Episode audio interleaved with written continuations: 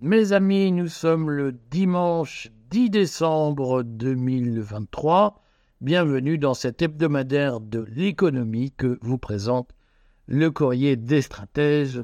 Je suis Éric Verhaeg.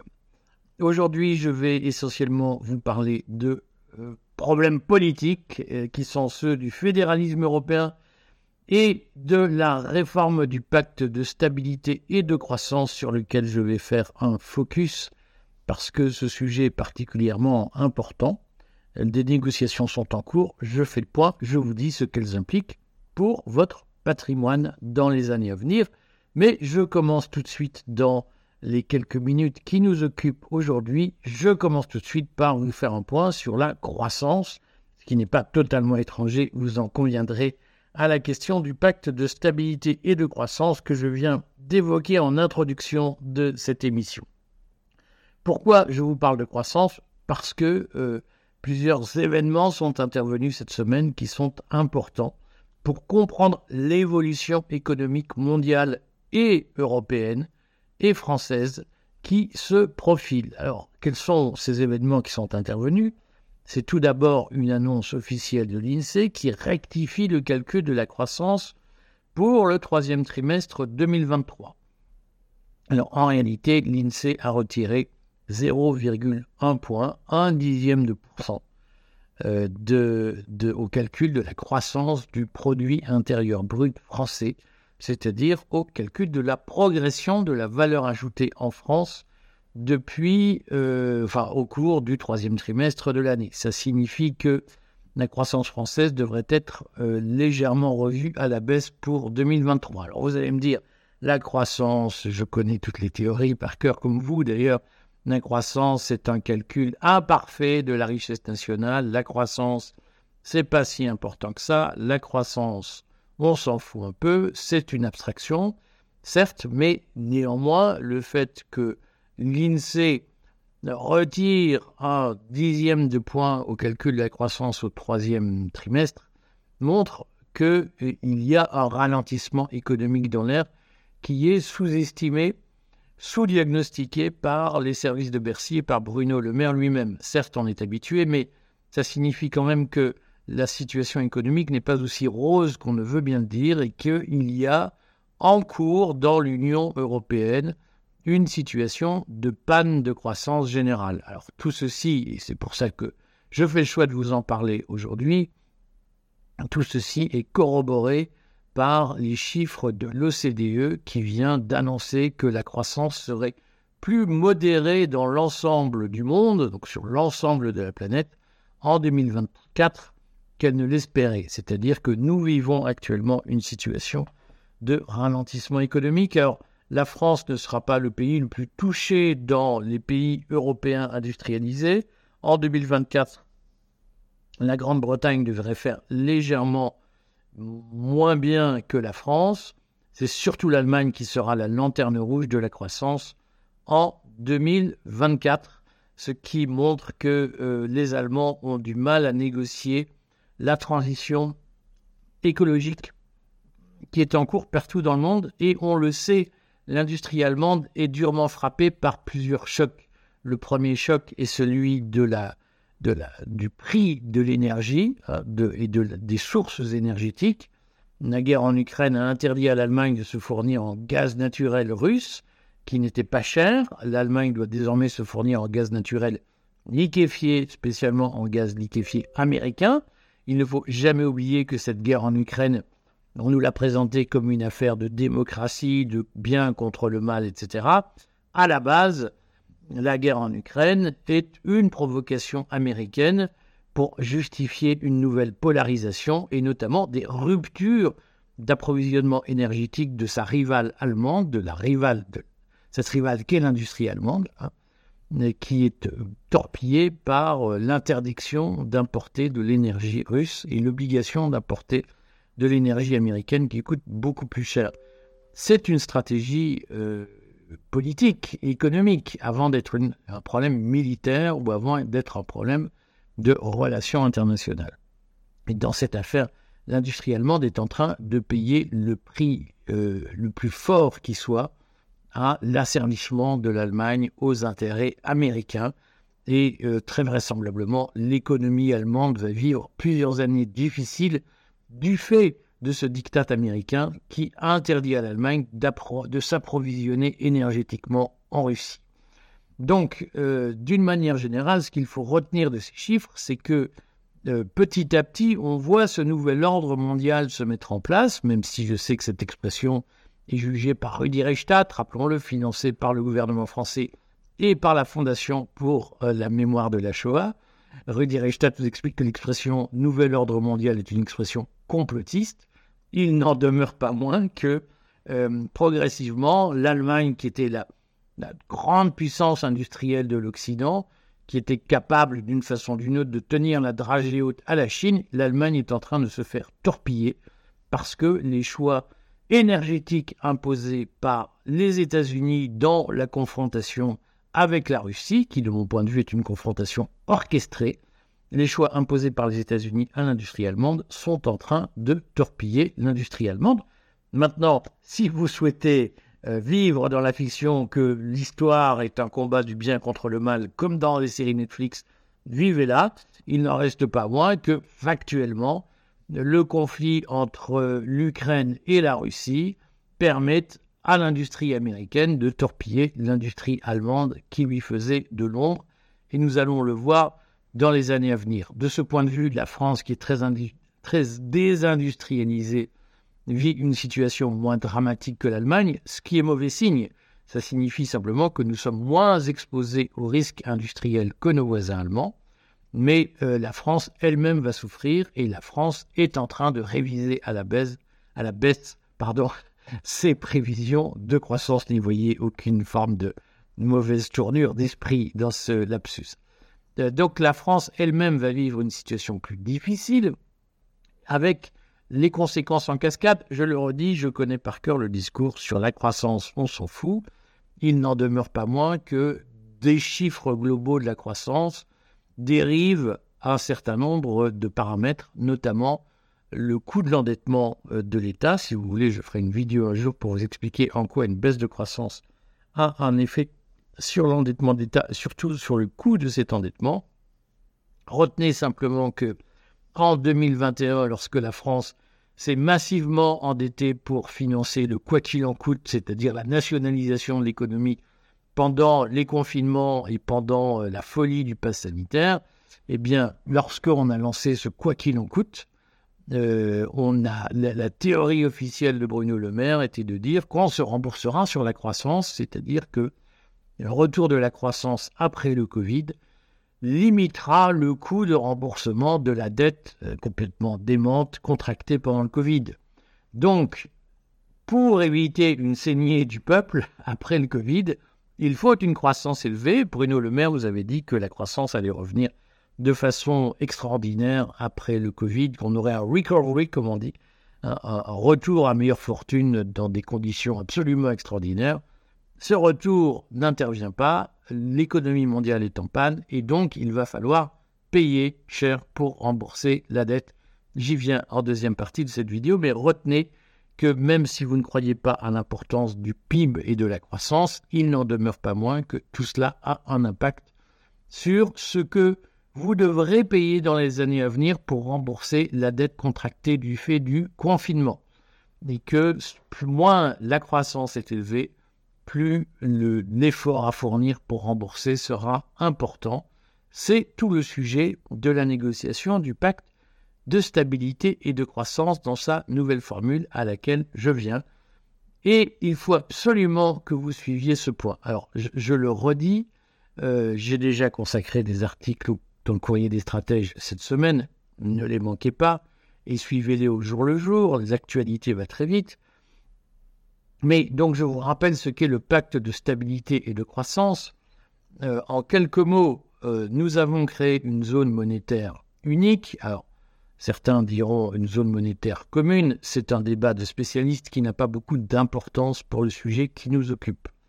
Donc nous avons créé en 1992 avec le traité de Maastricht une zone monétaire unique, c'est-à-dire une zone où il y a une seule monnaie, alors qu'elle soit fiduciaire ou pas, euh, une seule monnaie pour tout un tas de pays très différents.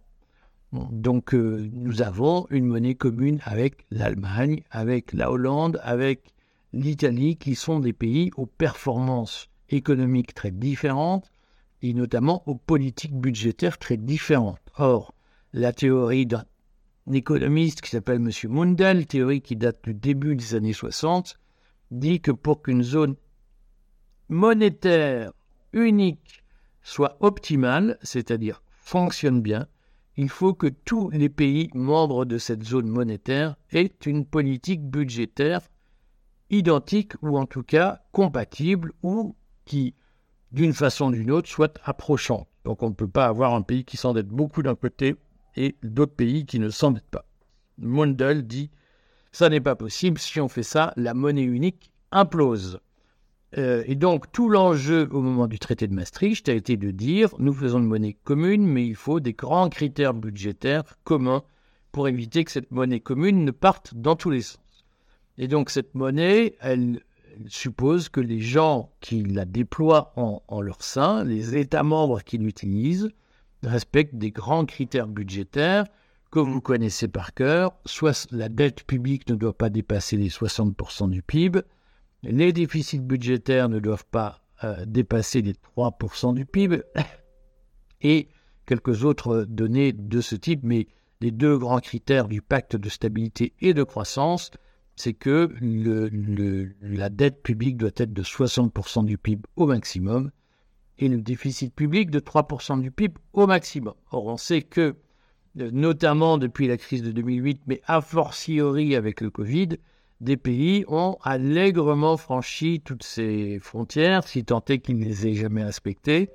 Et on retrouve dans ces pays mauvais élèves, en particulier la France et l'Italie, qui déstabilisent la zone euro par des déficits excessifs et une dette excessive. C'est tout l'enjeu que un séminaire du gouvernement qui s'est tenu discrètement en novembre avait en tête, puisqu'il s'agissait de préparer pour 2025 une forte baisse des dépenses publiques pour éviter une explosion des déficits qui serait contraire au droit communautaire. Comme je l'ai dit dans le courrier des stratèges, il se trouve qu'avec la fin du Covid, la Commission européenne reprend son rôle de gendarme et relance ses GOP et ses procédures de déficit excessif. Ah, le, GOP, c'est le, les, objectifs de politique économique des gouvernements, euh, qui en gros permettent à la Commission européenne de dire à la France, vous devriez réformer vos retraites, vous devriez faire ceci, vous devriez faire cela. On le sait, tout cela repart de plus belle, et donc l'Europe rentre dans un, un cycle de compression budgétaire, si je veux dire, d'harmonisation budgétaire, qui va avoir de lourds impacts pour la France et pour l'Italie. Ce que les pays membres de l'Union européenne ont décidé, c'est de réformer le pacte de stabilité et de croissance prévu par le traité de Maastricht. Alors ils ont décidé, n'ont pas décidé que ça, ils ont aussi décidé de réformer les traités pour mettre en place une fédération européenne avec une transformation de la Commission européenne en exécutif européen si vous lisez le courrier des stratèges, ce que je vous recommande, vous suivez au jour le jour l'évolution de ces discussions qui trouveront leur plein épanouissement au deuxième semestre 2024 après les élections européennes. Et si vous suivez le courrier des stratèges, vous savez que euh, le courrier des stratèges accompagne l'élaboration d'une liste citoyenne qui réclamera moins d'Europe. Euh, donc participez-y si ça vous intéresse. Tout est sur la chaîne YouTube, tout est sur Telegram, tout est sur le courrier des stratèges. D'ici là, donc il y a dans le cadre de ce qu'on appelle la conférence sur l'avenir de l'Europe qui fera probablement évoluer les traités pour transformer l'Union européenne en une fédération, et donc pour transformer l'Union européenne en un État de plein droit avec un gouvernement de plein droit qui s'appellera la Commission européenne. Dans ce cadre-là, euh, l'Union européenne a décidé de réviser le pacte de stabilité et de croissance qui a été déterminé au traité de Maastricht en 1992 avec, 92, avec les critères que je viens de dire, une dette publique au maximum égale à 60% du PIB et un déficit public annuel inférieur à 3% du PIB. Les pays européens ont décidé de réviser ce pacte, en partie parce qu'il n'est pas respecté par la moitié de l'Union, spécialement par les, les, cigales, les, pays du Sud, hein, euh, et euh, ce qu'on appelle parfois le Club Med, et euh, en partie parce que les sanctions qu'il prévoit pour les déficits excessifs ne sont jamais appliquées car elles sont disproportionnées. Donc l'idée est de moderniser en quelque sorte les critères. Dans cet état d'esprit, la Commission européenne porte des projets avec les Allemands notamment qui visent à obliger les pays à se désendetter rapidement dès lors qu'ils dépassent les 3% de déficit et même peut-être les 2% à partir de 2028. La, Commission européenne propose par ailleurs, enfin en tout cas l'Eurogroupe, il y a une espèce de mainstream, comme on dit, européen, qui vise à euh, proposer des, euh, des dynamiques dans le pacte de stabilité et de croissance, mais qui seront relativement plus dures, plus rigoureuses si les pays euh, se montrent indisciplinés. Or, dans ce cadre, la France a d'ores et déjà admis, accepté le mécanisme obligeant à se désendetter rapidement. Donc si un pays passe à 4% de déficit, il devra réduire son déficit de 0,5 points par an minimum. C'est ce que prévoit la, refonte du pacte de stabilité et de croissance. La France est en train d'expliquer que 0,5% par an, c'est bien ce que la France ne fait pas. Ce que, y compris la France qualifiée de néolibérale euh, depuis Macron, ne fait pas. Bruno Le Maire est incapable de le faire. Bruno Le Maire est incapable de diminuer les dépenses, ne serait-ce qu'à hauteur de 0,3% du PIB.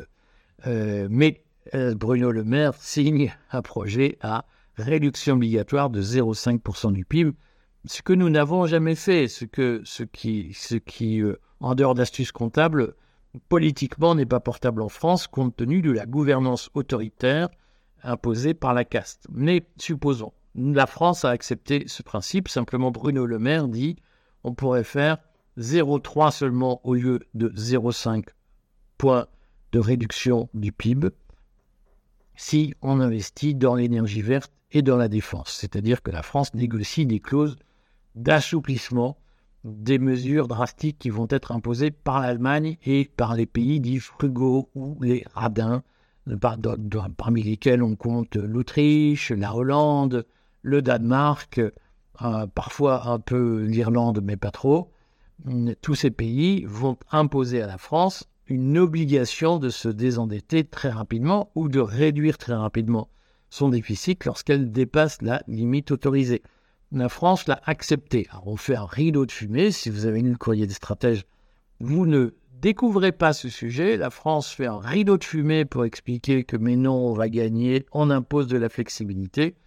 En réalité, pour éviter d'être lourdement taxée, pour éviter d'être mise sous tutelle, la France est obligée d'accepter des conditions économiques de réduction de ses déficits dont on sait déjà qu'elle sera incapable de les respecter. Et donc, euh, nous sommes en train de mener, de gagner du temps en dupant nos collègues, en dupant nos partenaires euh, politiques et économiques. Mais bien entendu, tout cela n'aura qu'un temps, euh, celui de l'implosion de la zone euro, parce qu'en réalité, si on impose ces critères de convergence budgétaire, c'est pour rendre le cours, la, la, la, gestion la direction, le management de la monnaie unique durable dans le temps, soutenable, comme on dit, possible politiquement. Et euh, la France, je crois, n'a pas encore compris que l'enjeu n'est pas euh, de gagner du temps ni de louvoyer, l'enjeu est d'avoir une monnaie qui fonctionne bien et qui reste stable. Bref, dans ce grand chaos qu'est l'Union européenne aujourd'hui, chaos qui ne dit pas son nom, la France a accepté des conditions scélérates en matière budgétaire dont on sait qu'en l'état actuel des choses, elle est incapable de les respecter. Alors ce n'est pas une situation universelle pour la France. Euh, de Gaulle était parvenu à rétablir les comptes pendant au moins dix ans, grâce au, plan RUEF, qui était un plan de réduction des dépenses publiques. Donc en 1959, le général de Gaulle a été capable de purger les comptes de leur déficit en imposant euh, une politique qu'on appellerait ordolibérale aujourd'hui. La France a été capable, durant l'entre-deux-guerres entre 1920 et 1940, de respecter une stabilité budgétaire. Elle l'a même fait après le Second Empire. La France a été un bon élève économique sous la Troisième République, avec peu de dépenses publiques, mais des dépenses publiques efficaces. Euh, et donc, ça signifie que le destin de la France n'est pas d'être un pays dépensier, mal organisé, avec beaucoup d'impôts pour peu de services publics. On peut tout à fait imaginer un retour à notre réelle tradition, qui est d'avoir peu de dépenses publiques, mais de bonnes dépenses publiques. Aujourd'hui, ce n'est pas le cas, et nous savons que la gouvernance Macron n'est de toute façon pas la gouvernance qui permettra de revenir à peu d'impôts, mais du bon impôt. Euh, donc, nous négocions sur du vent, et tôt ou tard, l'Union européenne sera appelée à imploser du fait de ces marchés de dupes qu'elle accepte de passer sur des critères qui sont totalement euh, imaginés. Je vous ai parlé la semaine dernière, regardez mon journal de l'hebdo, mon hebdo économique de la semaine dernière, je vous ai parlé de l'implosion des comptes publics en France qui est programmée, qui est prévisible, qui est documenté publiquement en source ouverte consultez-les et vous verrez que tout cela est très loin de la propagande gouvernementale qui est en cours. Alors maintenant, vous avez une question à vous poser. C'est que face à cette perspective d'une conférence sur l'avenir de l'Europe au deuxième semestre 2024, qui cherchera à transformer l'Union européenne en un État fédéral, avec un gouvernement unique qui s'appellera la Commission européenne. Dans cette perspective-là, il y aura des mécanismes budgétaires que Bruno Le Maire présente comme plus flexibles aujourd'hui, qui seront en réalité beaucoup plus durs, beaucoup plus exigeants que ce qui existe aujourd'hui.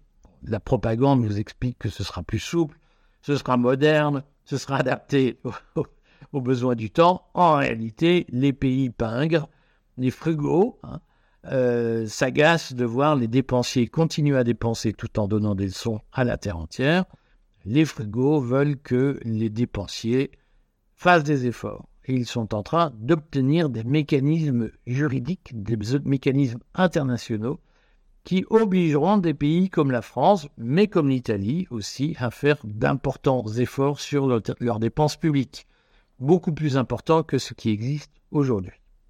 Et donc, on peut penser que euh, des, pays à, vieille nationalité, la France, l'Allemagne, l'Espagne, le Portugal, en partie l'Italie, même si c'est plus compliqué, euh, seront confrontés à la nécessité de devoir trancher s'ils sont d'accord pour une transformation de l'Union européenne en une fédération.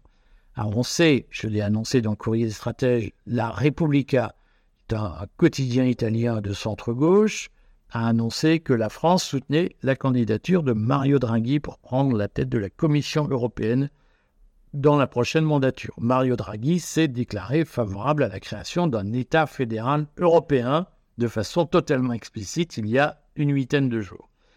Nous serons confrontés à ce point et on peut penser, ma conviction personnelle est que la caste sous-estime la résistance populaire profonde à ce projet. La caste pense que la théorie du nudge, que les techniques de psychologie sociale qu'elle a exploitées au moment du pass sanitaire, au moment de la crise ukrainienne, qu'elle tente d'exploiter dans la crise israélienne, la caste est convaincue que ces techniques lui permettront de passer, de faire avaler la couleuvre aux populations d'une transformation de l'Union en une fédération européenne. Je pense qu'il s'agit d'une erreur de calcul. Je pense que cette conception sous-estime totalement la réaction des populations face à cette dépossession de la souveraineté et face à euh, l'opacité qui va s'installer dans la conduite des affaires nationales au lendemain de la réalisation de ce projet s'il devait se réaliser. Et donc, il ne faut pas exclure une lourde crise politique interne à l'Europe qui commencera avec les élections européennes et qui durera le temps qu'il faudra parce que cette création d'une fédération européenne ne se fera pas sans un recours au forceps. Et même en recourant au forceps, je pense qu'il s'agira d'un bébé mort-né. Ayez donc à l'esprit que tous vos actifs financiers libellés en euros sont en sursis. C'est-à-dire que l'idée de renforcer, de resserrer l'étreinte politique sur les Européens, étreinte politique exercée par la Commission européenne, par la verticale de la bureaucratie européenne, eh bien, cette, volonté de, resserrer le nœud qui, qui nous en sert créera une crise politique profonde et ruinera les actifs en euros. Ayez-le à l'esprit. Alors, je le redis, la ruine n'est pas pour dans 15 jours, elle n'est pas pour dans 3 mois. En revanche, dans les 18 mois, dans les 2 ans, euh, ayez à l'esprit que ce que vous ressentiez déjà comme un affaiblissement de l'Europe risque de se durcir et risque d'affaiblir encore plus, de fragiliser encore plus votre patrimoine s'il est libellé peu ou prou en euros. Ça signifie que, je le redis, je rabâche mes vieilles euh, antiennes, comme on dit, euh, ce qui euh, n'est pas libellé en valeur d'usage, les valeurs d'usage c'est l'immobilier, ce sont les métaux précieux, l'or, l'argent, le platinium, on fera un point sur l'or qui a subi des fluctuations cette semaine mais qui reste orienté à la hausse.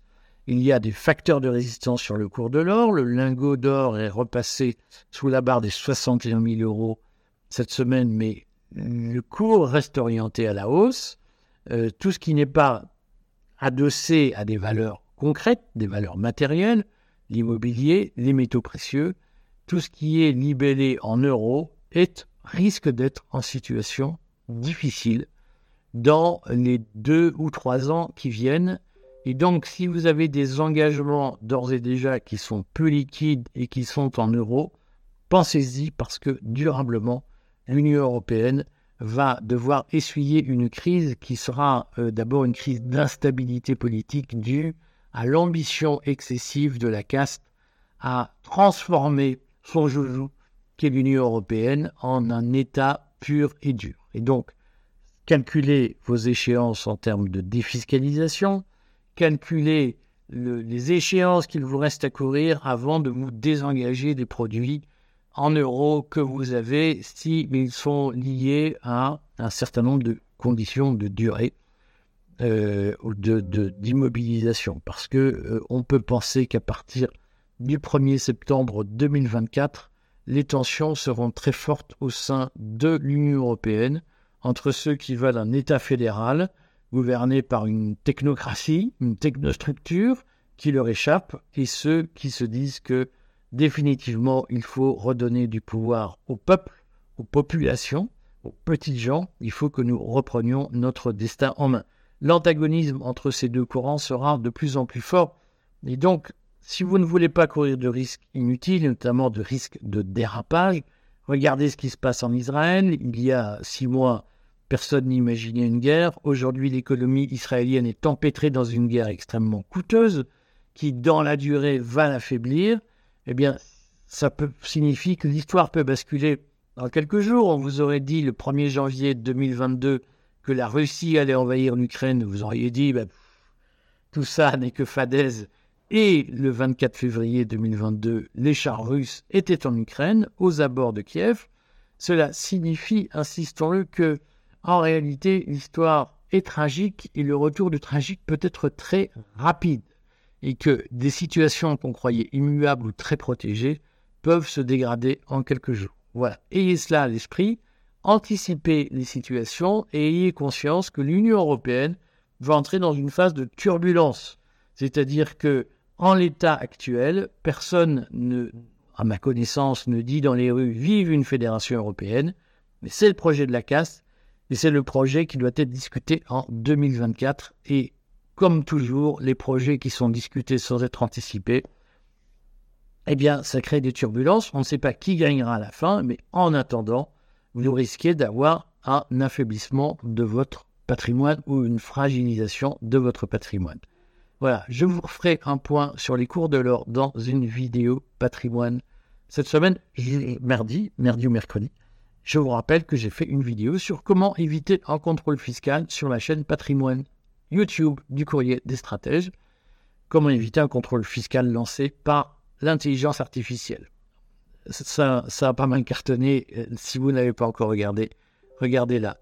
À la semaine prochaine. N'oubliez pas notre journal télévisé ce lundi soir. N'oubliez pas notre Zoom de la semaine pour la liste aux européennes que nous accompagnons vendredi et l'émission religieuse également le même vendredi. À bientôt.